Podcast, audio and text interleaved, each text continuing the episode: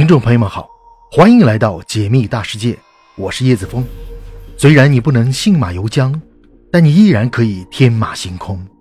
也许你只在方寸之间，但你依然拥有星辰大海。请别忘了收藏我的频道，在这里，让我们一起仰望星空，解密大世界。今天我们的主题是：飞船返回地球，为什么穿越大气层会烧得面目全非，而发射升空却不会呢？当出现陨石降落事件的时候，我们总能从报道中看到这样的画面：天空中划过一条漂亮的弧线，陨石坠落到地面的过程中在剧烈的燃烧，并且发射出非常明亮的光线，在空中闪耀。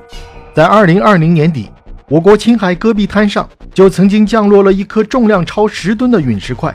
两米多宽，是我国目前收藏的最大体积的陨石，也是世界上已知的最大陨石。它的降落过程曾经照亮了天际，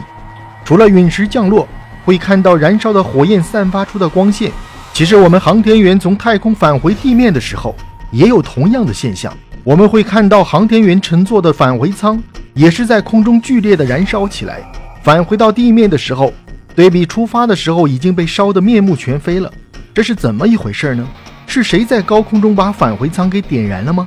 航天员会不会受到什么伤害？如果有去过游乐场、玩过跳楼机的朋友，应该知道那个下坠的感觉是怎么样的。我们去玩的时候，能体验到几秒钟的时间，可能我们会感觉很刺激、很好玩。可是我们的航天员在返回过程中，需要长时间的忍受下坠带来的压力。如果不是平时训练有素，不断提高身体素质，常人真的无法承受得住。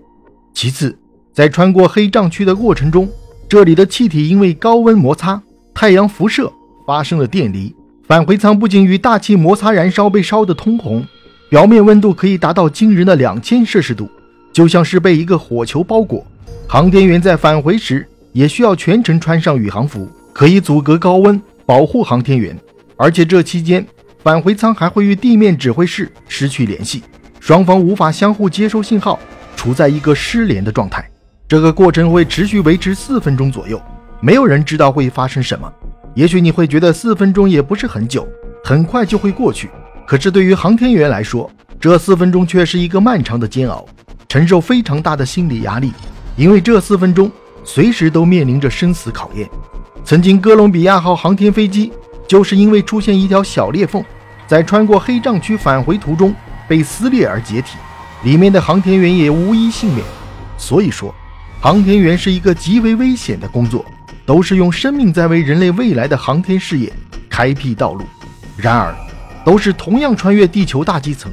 飞船返回的时候会发生剧烈燃烧，航天器都被烧得发黑。可是为什么我们看到飞船从地面发射升空的时候却不会燃烧呢？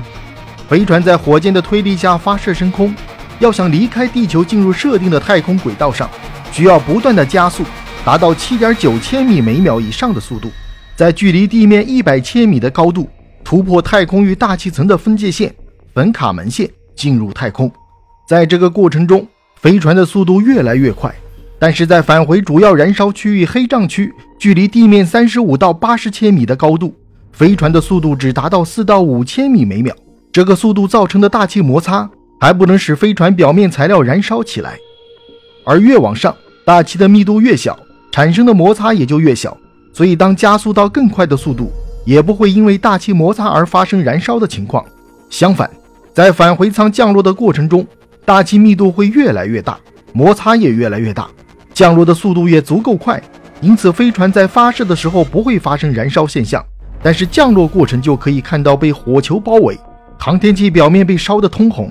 可能有朋友会想，难道不能降低返回舱的速度，再穿过黑障区吗？速度降下来了。不就不会燃烧起来了吗？这个理论上是可以的，但是实施起来却是非常困难。我们知道，返回舱围绕地球运动，速度达到七点九千米每秒。要想把如此快的速度削弱下来，需要强大的反向推力，这就需要返回舱内携带大量的燃料，通过燃烧燃料释放的能量，制造出巨大的反向作用力。很显然，对于返回舱不大的承载量，根本无法携带大量的燃料。另一方面，由于大气外增空气稀薄，接近于真空状态，反向推力有可能使得返回舱又重返太空，那就真的是尴尬了。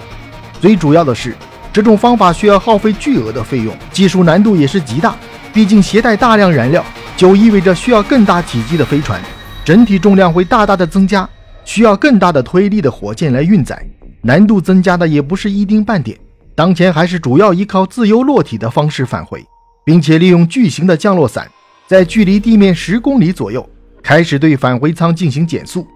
不管是升空还是返回过程，航天员都是可能存在着未知的风险，真的是用生命在太空中开疆辟土，都是为了伟大的航天事业发展的英雄。